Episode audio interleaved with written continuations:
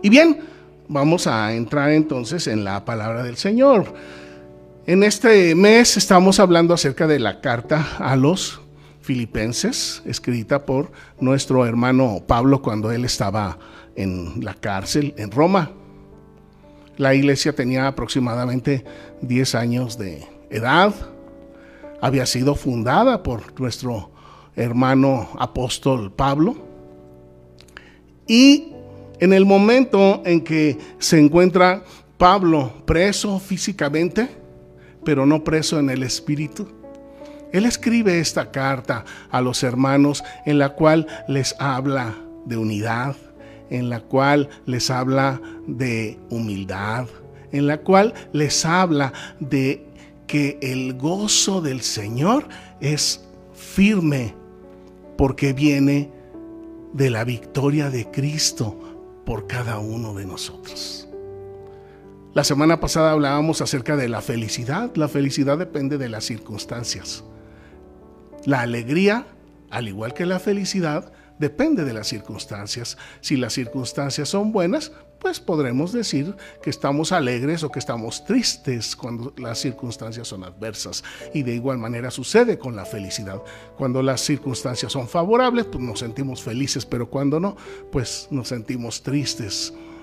Pero nuestra esperanza es el Señor Jesús y entonces podemos gozarnos, regocijarnos, alegrarnos a cada día y a cada instante, porque nuestra esperanza es firme, no se moverá, nunca cambiará. Así es que el día de hoy vamos a seguir hablando acerca de este tema, pero a manera de introducción les quiero recordar que en agosto les hablé acerca del privilegio de servir y hablamos de Barry, de el San Bernardo, que ayudaba a los peregrinos que estaban perdidos. Y también en ese tiempo, agosto 2021, aprendimos que aquí en Armonía Cristiana dejamos de ser peregrinos perdidos para ser ciudadanos del reino de los cielos y empezamos a cumplir la voluntad de nuestro Señor Jesucristo.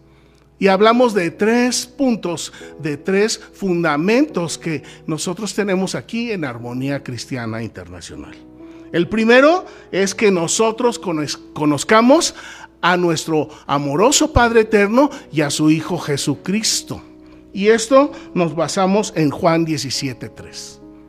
Y también hablamos que es voluntad de nuestro Señor Jesucristo que nosotros anunciemos las virtudes de aquel que nos llamó de las tinieblas a su luz admirable. Para esto hemos sido rescatados de las tinieblas y de la oscuridad y del pecado para que anunciemos las virtudes de nuestro Señor Jesucristo. Y esto lo encontramos en Primera de Pedro 2, 9. Y en tercer lugar, en armonía cristiana aprendemos a practicar el privilegio de servir. Y esto lo encontramos en Marcos 10:45, en donde dice que el Hijo de Dios no vino para ser servido, sino para servir y dar su vida en rescate por muchos. Y cuando nosotros aprendemos a servir, entonces también estamos aprendiendo a ser y a hacer como nuestro Señor Jesucristo. El tema del día de hoy es no exijas tus derechos. No exijas tus derechos. En la actualidad se ha hecho muy común y muy frecuente todos los movimientos que hasta se hacen llamar pacifistas para exigir derechos. Las mujeres con movimientos feministas, los empresarios, los maestros, los empresarios, los gobernadores, las autoridades, los policías, todo mundo exige derechos. Pero ¿qué es lo que hay atrás de exigir derechos? ¿Por qué alguien se pone a exigir derechos? Pues hay una o dos razones, pero bien identificadas. De entrada, sabemos que hay una insatisfacción en la persona que está exigiendo derechos. Y eso lo sabemos ampliamente. La cuestión es que nuestro Señor Jesucristo vino y vino y se hizo humano. Y para Él eso no fue un premio. Para Él fue algo muy difícil y doloroso siendo Dios, siendo el Hijo de Dios, siendo el Creador, rebajarse a la condición humana de cada uno de nosotros. Y seguramente porque había muchos que estaban exigiendo derechos y le decían, pues sí, como tú eres Dios, pues no sabes lo que se siente vivir en este cuerpo. Ah, pues sí, pues como tú eres Dios, pues tú haces todo fácil. Pero el amor del Padre ideó un plan para rescatarnos a todos y a cada uno de nosotros. Y cuando el Señor Jesucristo es presentado ante la disyuntiva, ante la necesidad de rebajarse en su condición divina para hacerse humano y venir y vivir y sentir como cada uno de nosotros en carne viva el dolor, la frustración, la desesperación, el pecado, la maldad, en ese momento el Señor Jesucristo, por amor al Padre, por amor al Padre, por amor al Padre. Lo repito insistentemente, nuestro Señor Jesucristo, por amor al Padre, obedeció y aceptó el rebajarse. Vamos a leer Filipenses en el capítulo 2. Verso 5 dice, haya pues en vosotros este sentir que hubo también en Cristo Jesús. Haya pues en cada uno de ustedes, mis hermanos, hijos de Dios, este mismo sentir que hubo también en Cristo Jesús. El cual, siendo en forma de Dios, siendo Dios, no estimó el ser igual a Dios como cosa a qué aferrarse sino que se despojó, se rebajó a sí mismo, tomando forma de siervo, tomando forma de humano, hecho semejante a los hombres. Y estando en la condición de hombre, de por sí ya había sido una rebaja el ser hecho como los hombres y ahora estando en su condición de hombre, él a sí mismo se humilló y se hizo obediente hasta la muerte. Y la muerte más horrible, la muerte en la cruz. ¿Por qué hizo el Señor Jesús estas cosas? Por amor a Dios. Por amor a ustedes y por amor a mí. Pero la base por la cual el Señor Jesús aceptó esta misión imposible fue por amor. Regreso al verso 5, dice, haya pues en vosotros este mismo sentir que hubo en Cristo Jesús. ¿A qué sentir se refiere? Dice, haya en ustedes esta misma forma de pensar, de ser, de sentir y de hacer que hubo en Cristo Jesús. ¿A qué se refiere? Mire, en el verso 4 dice, no mirando cada uno por lo suyo propio, sino cada cual también por lo de los otros. El Señor Jesús, siendo Dios, siendo infinito, eterno, siendo omnipotente. Verdaderamente Él no tenía ninguna necesidad de rebajarse a la condición de siervo, a la condición humana. Pero por amor a Dios y por amor a ustedes y a mí, Él aceptó esta misión imposible. Cuando ya estaba en el cuerpo humano. Ahora él tenía dos opciones. Tenía la opción de ensoberbecerse o la opción de humillarse. ¿Y qué decidió él? decidió humillarse. En nuestro Señor Jesús no había lugar en su corazón para la soberbia. De manera que entonces ese mismo sentir que hubo en Cristo cuando estuvo en su cuerpo, ese mismo sentir que hay en Cristo en este preciso momento, ese mismo sentir lo hemos de cultivar cada uno de nosotros, mis hermanos, si somos de Cristo. Si conocemos a nuestro Señor Jesucristo, si conocemos al Padre que nos ama, si estamos dispuestos a anunciar las virtudes de aquel que nos llamó de las tinieblas a su luz admirable, entonces vamos a practicar el privilegio de servir. Y como nuestro Señor Jesucristo sirvió y se humilló a sí mismo, ese mismo sentir haya en cada uno de nosotros. Que aprendamos a servir y que nos humillemos nosotros a nosotros mismos. ¿Y qué tiene que ver todo esto con el exigir derechos? Cuando una esposa le exige derechos al esposo, o cuando un hijo le exige derechos a un padre, o cuando un ciudadano le exige derechos a su gobernador. ¿Qué es lo que tiene que ver todo esto de servir y el exigir derechos? Todos somos libres de tomar las actitudes que nosotros queramos. Dios nos ha dado esa libertad. Cada uno de nosotros podemos ser mansos o podemos ser broncudos. Eso es una elección de cada uno de nosotros en cada instante de nuestra vida, cada vez que nos relacionamos con alguien. Muchas veces, aún contra nosotros mismos, somos broncudos. Cuando no nos aceptamos o cuando nos rechazamos aún a nosotros mismos. ¿Y qué no decir?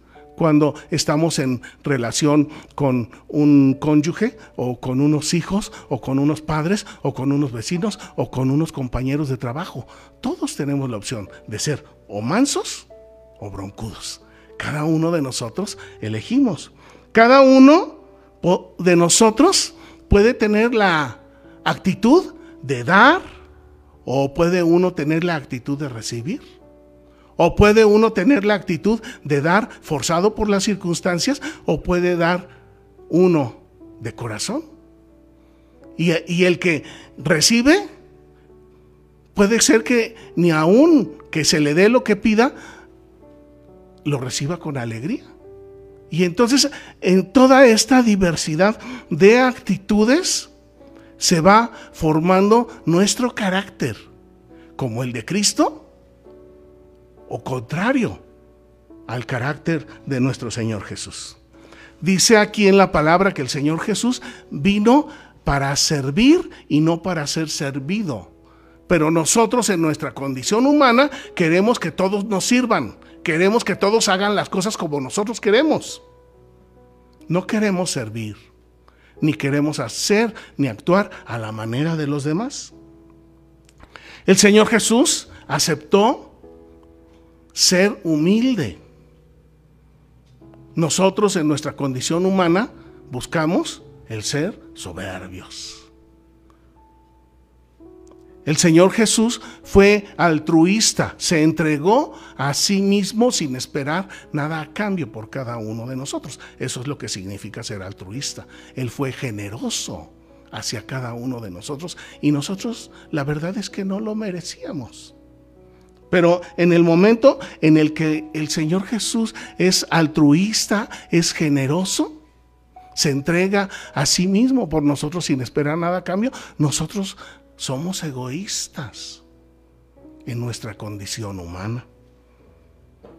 ¿Qué diferentes maneras Dios, el Hijo de Dios, dejó, se despojó de su deidad se rebajó a la condición humana y estando en la condición humana se humilló y fue obediente y fue obediente hasta la muerte. Y nosotros en nuestra condición humana somos completamente distintos. Y si Cristo pudo ser humilde, si Cristo pudo ser altruista, si Cristo pudo ser manso, si Cristo pudo darse a sí mismo por nosotros, eso es lo que Él está esperando de cada uno de nosotros. No menos. Eso es lo que Él está esperando. Él está esperando que demos nuestra vida por nuestros amigos, nuestra vida por nuestros hijos, nuestra vida por nuestro cónyuge. Así como el Señor Jesucristo se humilló, así Él espera que nosotros nos humillemos. Así como Él sirvió, Él espera que nosotros aprendamos a servir. Hay gente que toma la actitud de castigador y se eh, dedican a hostigar a la gente, a victimizar a la gente. Hay otras personas como en lo que escuchamos acerca de la codependencia, uno es el castigador y la otra es la víctima. Y a uno le gusta ser castigador y a la otra le gusta ser víctima. Pero en eso no hay nada de amor, mis hermanos. Hay gente que se dedica a exigir. Dame, dame, dame. Y el otro a tratar de dar y como no da lo suficiente, pues entonces tampoco va a ser aceptado y, se van desarrollando sentimientos de rencor. Pero el Señor Jesús, en lugar de exigir, Él perdonó. Qué diferente actitud la de nuestro Señor Jesucristo y la de nuestra condición humana. Antes de que el Señor Jesucristo viniera en carne, le decían, pues sí, pues para ti es muy fácil porque tú eres Dios. Pero a la hora que viene nuestro Señor Jesucristo y tiene una carne como la nuestra y tiene una mente y unos sentimientos como los de nosotros y Él logró romper todas las barreras del pecado y salir ileso del pecado en toda su existencia hasta el punto de la muerte, Él nos enseña a ser mansos, él nos enseña a servir, Él nos enseña a amar, Él nos enseña a no exigir nuestros derechos.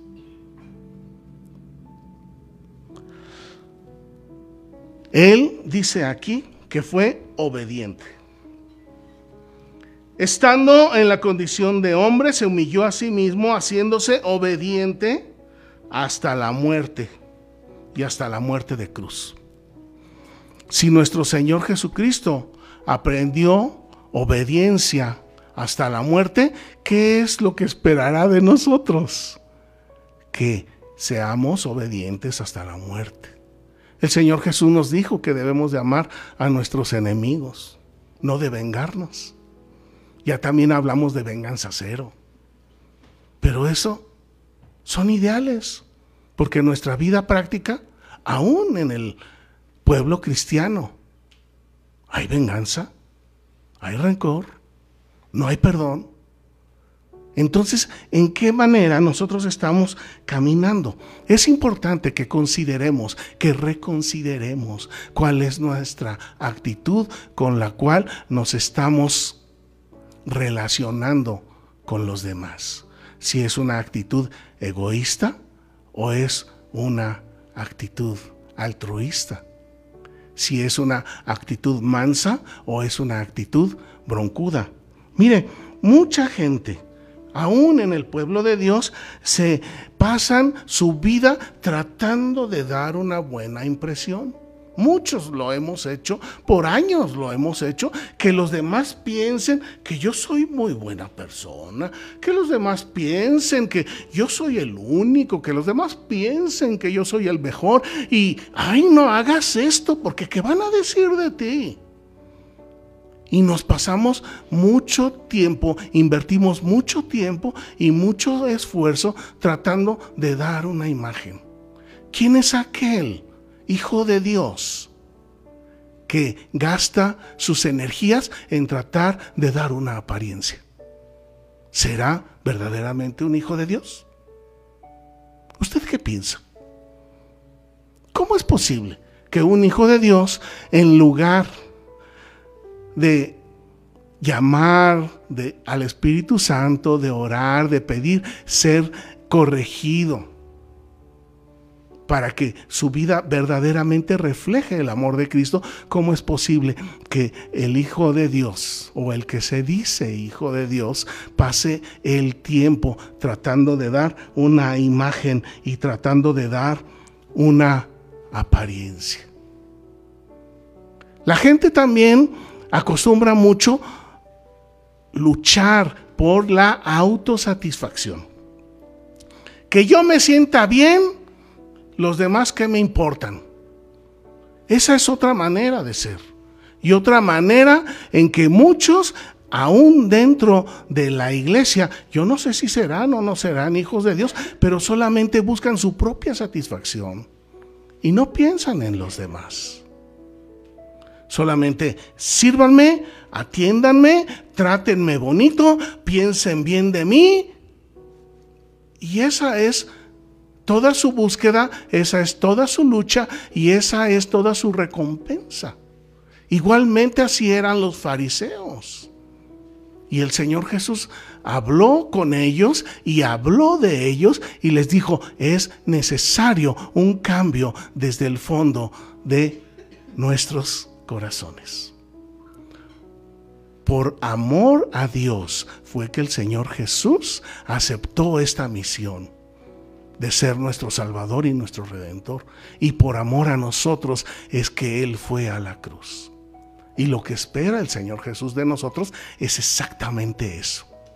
Que así como Él sufrió, porque nosotros fuésemos salvados, que así de igual manera nosotros suframos por otros para que sean salvos.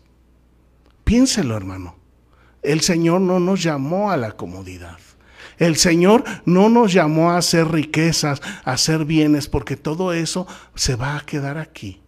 El Señor nos llamó para servir y para dar nuestra vida en rescate por muchos.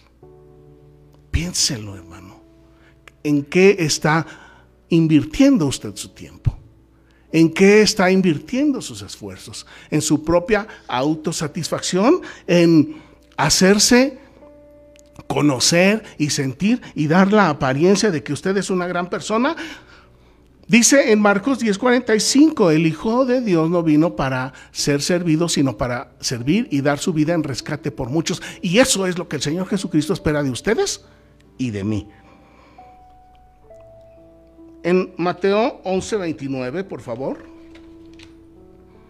En Mateo 11:29 dice así. Lleven mi yugo sobre ustedes y aprendan de mí, que soy manso y humilde de corazón, y hallarán descanso para su alma. Dice, aprendan de mí, dice el Señor Jesús, que soy mansito, que soy humilde de corazón, no de apariencia. Está muy alto el nivel que nuestro Señor Jesús nos pone, pero con Él es posible. Aquí el Señor Jesús dice, dense cuenta que yo no soy broncudo, dense cuenta que yo no soy soberbio, dense cuenta que yo no soy egoísta. Pero si ustedes que me están escuchando en este día, mis hermanos, aprendemos a ser mansos y humildes de corazón, entonces, ¿qué cree? Su presión arterial va a descender. Entonces, ¿qué cree? Usted va a tener paz en su mente, en su corazón espiritual, pero también en su corazón físico. Medítelo, piénselo por un momento. La lucha de dar una apariencia es desgastante. La lucha por la autosatisfacción es desgastante. Pero cuando nosotros trabajamos para ser mansos y humildes y lo hacemos de corazón, esto nos va a traer alegría, nos va a traer gozo, nos va a traer paz y nos va a traer también una presión arterial adecuada. Qué hermosas bendiciones tenemos de parte del Señor. Vamos a Primera de Pedro en el capítulo 2, en el verso 21. Dice aquí el apóstol Pedro, dice, para esto fuiste llamado, porque también Cristo padeció por nosotros, dejándonos ejemplo para que sigan sus pisadas. Voy a parafrasearlo un poquito. Dice, para esto fuimos llamados, porque también Cristo padeció por nosotros, dejándonos ejemplo para que sigamos sus pisadas. Aquí claramente inferimos, entendemos, comprendemos que, por un lado, el servir es sinónimo de padecer. El Señor Jesucristo nos sirvió a nosotros. El Señor Jesucristo aceptó ponerse en la cruz para que nosotros no tuviéramos que ir a la cruz. Pero ahora aquí estamos entendiendo que Él padeció. Estar en la cruz no fue para nada agradable, mis hermanos. Fue difícil, fue doloroso, humana y espiritualmente, pero nuestro Señor Jesucristo lo hizo. ¿Por qué? ¿Para quedar bien? ¿Para que hablemos bonito de Él?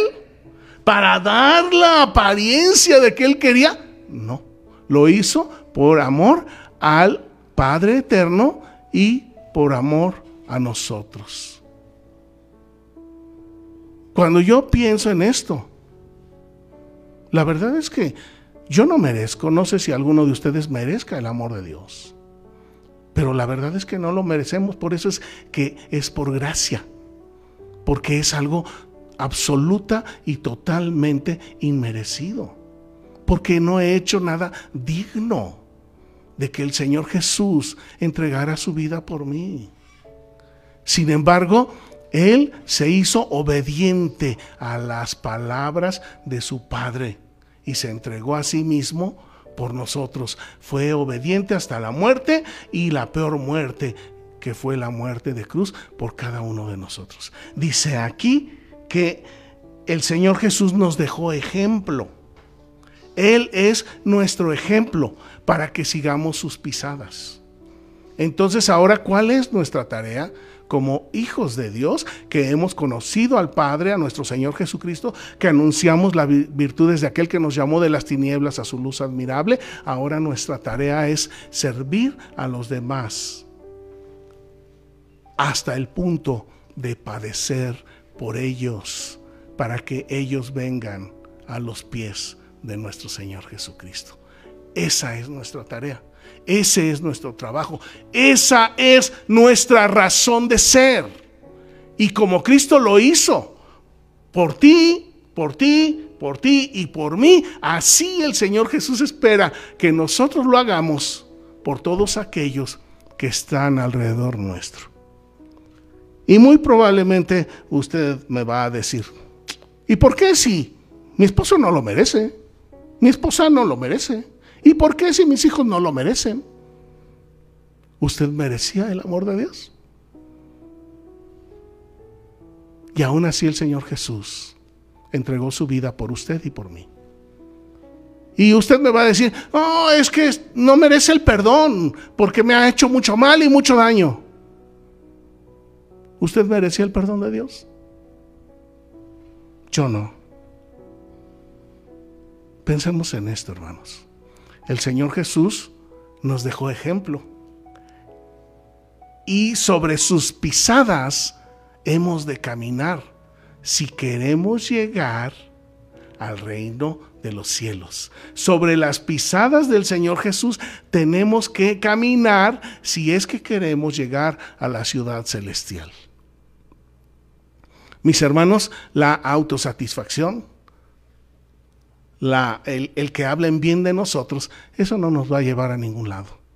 Lo que nos va a llevar a la ciudad celestial es el ser como nuestro Señor Jesucristo, el amar al Padre, el amar a nuestro Señor Jesucristo, el tener gratitud por lo que Él hizo por nosotros. Y en el momento en que nosotros logremos entender la gratitud por ese favor inmerecido, entonces vamos a entender que tenemos la capacidad, la habilidad, el potencial de perdonar a quien sea y lo que sea, sabiendo que el Señor Jesús ha hecho mucho más por nosotros. Mis hermanos, recuerde el privilegio de amar, el privilegio de servir. No exija sus derechos. Mejor, mis hermanos, con amor, con oración, venzamos con el bien el mal. Que el Señor les bendiga. Padre, en este momento te damos gracias por esta palabra que nos has dado en este día. Decir que nuestro Señor Jesucristo por amor obedeció, decir que nuestro Señor Jesucristo por amor padeció, es más simple que vivirlo. Pero sabemos que ahora el Espíritu de Cristo mora en nosotros y que nosotros también tenemos esta capacidad, este potencial, esta habilidad de servir, de entregarnos a nosotros mismos para que otros sean alcanzados para ti, mi Señor Jesús. Así como tú, Señor Jesús, no veniste para servir, de igual forma los que somos tus hijos, no hemos sido tus hechos tus hijos para ser servidos, sino para que cada uno de nosotros sirvamos y demos nuestra propia vida en rescate por muchos. Padre, yo te ruego que esta palabra no caiga en saco roto. Yo te ruego, Padre, que esta palabra prospere y fructifique en el corazón de todos mis hermanos que en sus hogares y que aquí hemos escuchado. Y que ahora, Señor, redirijamos nuestra mente y nuestro corazón para que con sinceridad te sirvamos y encontremos reposo y descanso para nuestra alma. Te lo ruego en el nombre precioso de Jesucristo nuestro Señor. Amén.